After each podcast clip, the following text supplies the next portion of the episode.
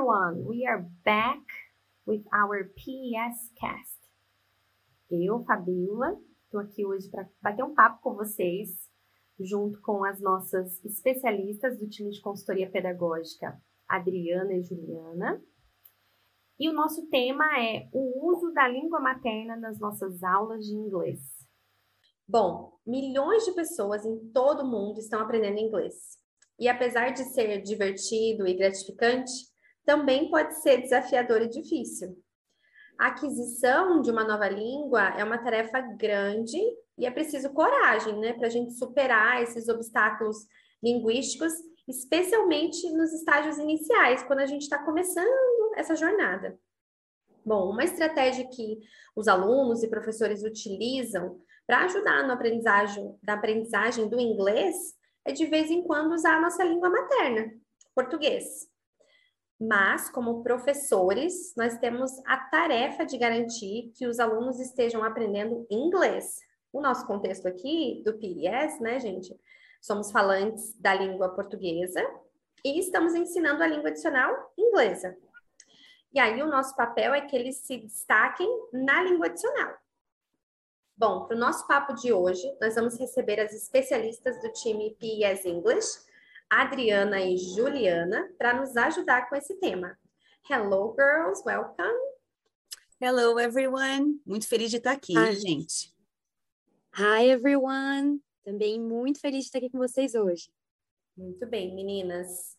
Nossa missão aqui hoje não é fácil, tá? Mas nós vamos falar um pouquinho sobre o uso da nossa língua materna nas nossas aulas de inglês. Os porquês, estratégias, dicas, Shall we? Claro, vamos lá, let's go. Bora. Então, como a, a, primeira pergunta, né? Como que a gente deve li, lidar com o uso da nossa língua materna sem interferir na aquisição da língua inglesa, que é a língua adicional? É, Fabi, essa é uma pergunta de ouro, de fato. E para responder, eu vou fazer outra pergunta. Por que, é que os alunos usam a língua materna em primeiro lugar? E para discutir essa questão, a gente precisa entender por que os alunos podem usar a língua materna durante as aulas de inglês. E algumas dessas razões podem ser, por exemplo, ter medo de experimentar com o inglês, não estar entendendo o que o professor está falando, se sentirem incapazes de acompanhar a aula, ou mesmo para verificarem se eles estão entendendo o que está sendo falado ali, ou ainda porque eles simplesmente não estão interessados naquela aula. É isso, Ju, isso mesmo. E você pode ver que essas razões vêm de uma série de diferentes fatores, sabe? Por exemplo, linguísticos, comportamentais e até mesmo psicológicos. Bom, pensando nesses motivos que vocês apontaram, quais seriam algumas estratégias que nós poderíamos utilizar? É, Fabi, ter medo de utilizar o idioma é super natural. Isso geralmente acontece porque eles têm medo de falhar, medo de errar. E para remediar isso, no primeiro dia de qualquer curso, a gente precisa garantir que o ambiente de aprendizagem seja seguro, acolhedor. E os nossos teachers podem fazer isso começando as aulas, por exemplo, com jogos e piadas simples. Isso vai fazer com que os nossos alunos se sintam confortáveis o suficiente para poderem cometer erros. Gente, convenhamos, né? Cometer erros é fundamental para o aprendizado, né? É, os professores precisam encorajar os alunos a falarem sem medo de experimentar. Outra dica para os teachers é Gente, façam perguntas acessíveis ao nível dos seus alunos. Isso vai ajudá-los a construir confiança. E eles tendo confiança em si mesmos, eles vão começar a produzir, experimentar a língua é, adicional, né, o inglês. Então, estimule que recorram aos seus colegas se necessário, podendo utilizar a língua materna de forma estratégica e esporádica para entender uma atividade ou o que o professor falou. Essa é uma estratégia essencial né, para a gente monitorar, né? O professor como mediador na sala de aula. Então, a gente acompanhar, né? Até para que a gente consiga acompanhar se os alunos não estão apenas falando dos planos do final de semana. O que também não tem problema nenhum de vez em quando, né, meninas? Não, não tem problema nenhum mesmo. E acho que o caso mais complicado, Fabi, é o desinteresse, sabe? Porque se muitos alunos estão desinteressados, eles podem influenciar negativamente os outros. Como professores, a nossa principal responsabilidade é manter os alunos engajados, tornando-os o quê? Participantes ativos em atividades e discussões. Por isso, a dica nesse caso é Primeiro de tudo, gente, tente engajar e interessar o aluno. E além disso, tente ser gentil e minimizar qualquer uso excessivo da língua materna, mostrando para o seu aluno que você realmente valoriza a presença dele dentro da sala de aula. Não adianta ficar batendo de frente, a gente precisa trazer os alunos para perto da gente, para que eles gostem da nossa aula e para que eles se sintam confortáveis praticando a língua adicional. Perfeito, Ju. Perfeito. E quais outras dicas vocês teriam para os nossos professores que estão enfrentando algumas dessas situações, né? Desinteresse, é, medo. O que, que você me diz aí, Adri? Acho que a gente enfrenta situações todo dia, né, gente? então, é, verificar a compreensão sem traduzir, tá? Fazer perguntas para os alunos, pedir exemplos para os alunos, né, para ver se eles entenderam mesmo. É, por exemplo, complete uma frase, desenhe imagens. É, o professor pode usar também concept questions. É, por exemplo, quando você for usar a palavra alto, fazer a pergunta invertida ali, né? Is Anna short? Para você conseguir exemplificar e concretizar esse, essa palavra do vocabulário, né? É, Adri, e outra coisa que a gente pode fazer é demonstrar ao invés de dar instruções. Basta, assim, a gente apontar para o livro e mostrar para eles o que a gente quer que eles façam. Muitas vezes, a gente não precisa dar um comando super complexo em inglês. Uh, ou, por exemplo, a gente pode começar a fazer atividade junto com eles e depois ir soltando aí a linha da pipa para que eles possam fazer sozinhos uh, e que eles não tenham medo dos nossos comandos. Uh, e também dá sempre tempo para que os alunos entendam sozinhos a atividade. A gente não precisa explicar step by step daquilo que tem que ser feito. É, Ju, fazer junto é muito importante, né? Uma vez eu escutei um é, professor falando é, sempre que for fazer qualquer coisa em sala de aula é o I do, we do e you do. Então, o we do together é sempre muito importante porque o aluno se sente parte daquilo, né? Quando o professor está realmente de corpo e alma lá. É, é legal também antecipar os problemas. Gente, isso é chave.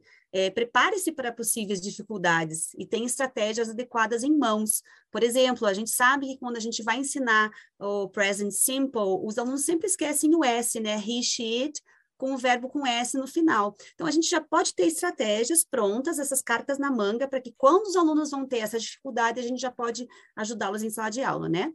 Ter flashcards também é legal para destacar significados e alguns comandos ou explicações pré-escritos no quadro para que os alunos se sintam mais seguros, né, quanto a essas instruções. Bom, e mais uma dica para vocês é a gente pode incentivar os alunos a falarem, a utilizarem a língua inglesa, por exemplo, pensando em fazer vozes diferentes, ou mesmo usar dedoches, fantoches. É, isso pode ajudar os alunos a minimizarem a vergonha, se transportando ali para aqueles personagens, se sentirem mais seguros para fazer o uso da língua. Uh, e além disso, com os mais velhos, a gente pode pensar até mesmo em utilizar sotaques diferentes, americano, britânico, australiano, enfim. Fantástico, Ju. É isso mesmo, parece que eles se escondem atrás de um personagem quando você cria isso, né? É, com dedoche, com fantoche ou com sotaque diferente, você está imitando alguém, eles, eles perdem um pouco mais a vergonha, isso é muito legal. A gente pode também fazer acordos ou trabalhar com recompensas, né? É, então, professores, vamos fazer acordos com os alunos. Por exemplo, qual o acordo?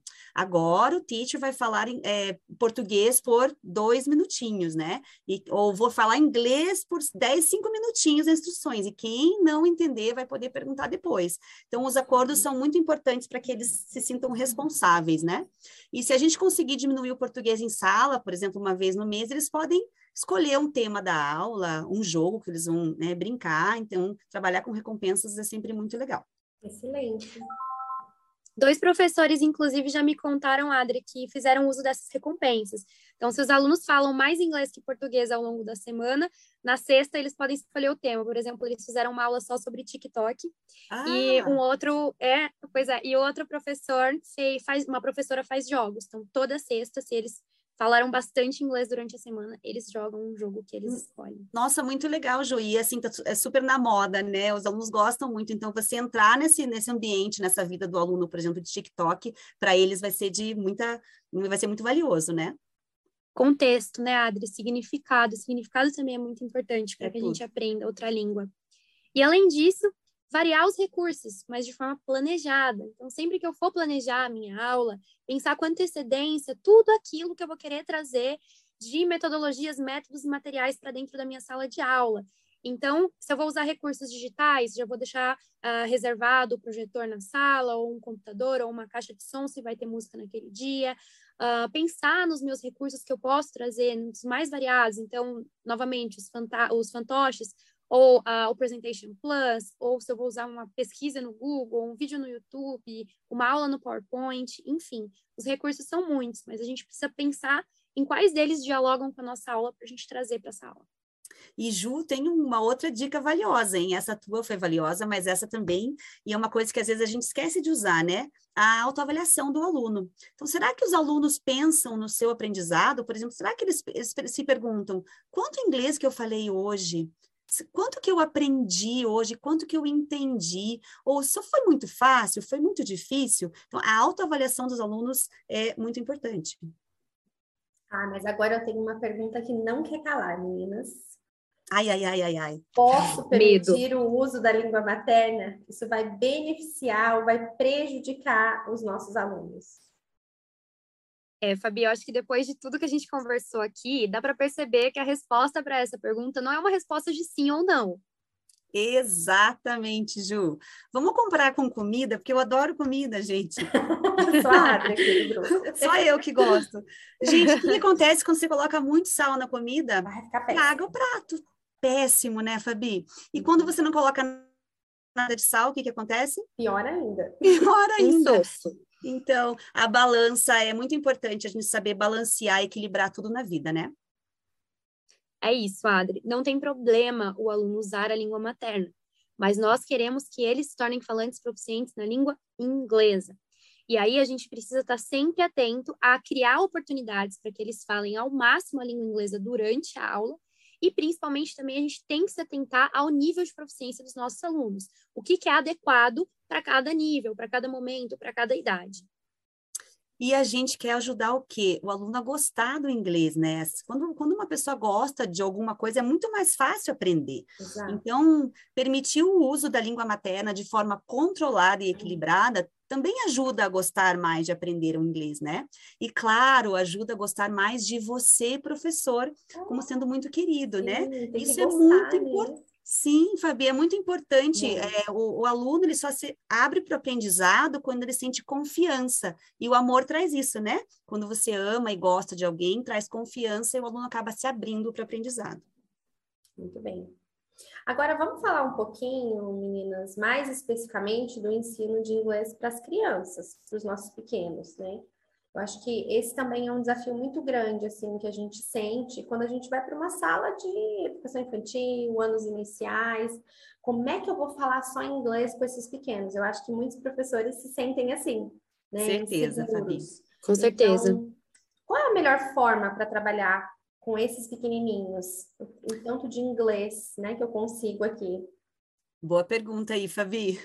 As aulas com os pequenos têm que ser cheias do quê? que, que vocês acham? Gente, muitas risadas, muita diversão, muita cor, muita criatividade. A gente está construindo ponte é, para os alunos atravessarem as suas vidas. Então, a gente precisa estar tá junto com o aluno ali de corpo e alma, né?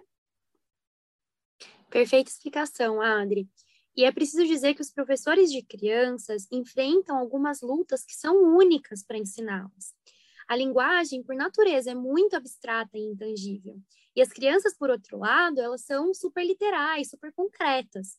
E isso torna desafiador explicar regras para as crianças, por exemplo, regras gramaticais, né? Muito desafiador mesmo, Ju.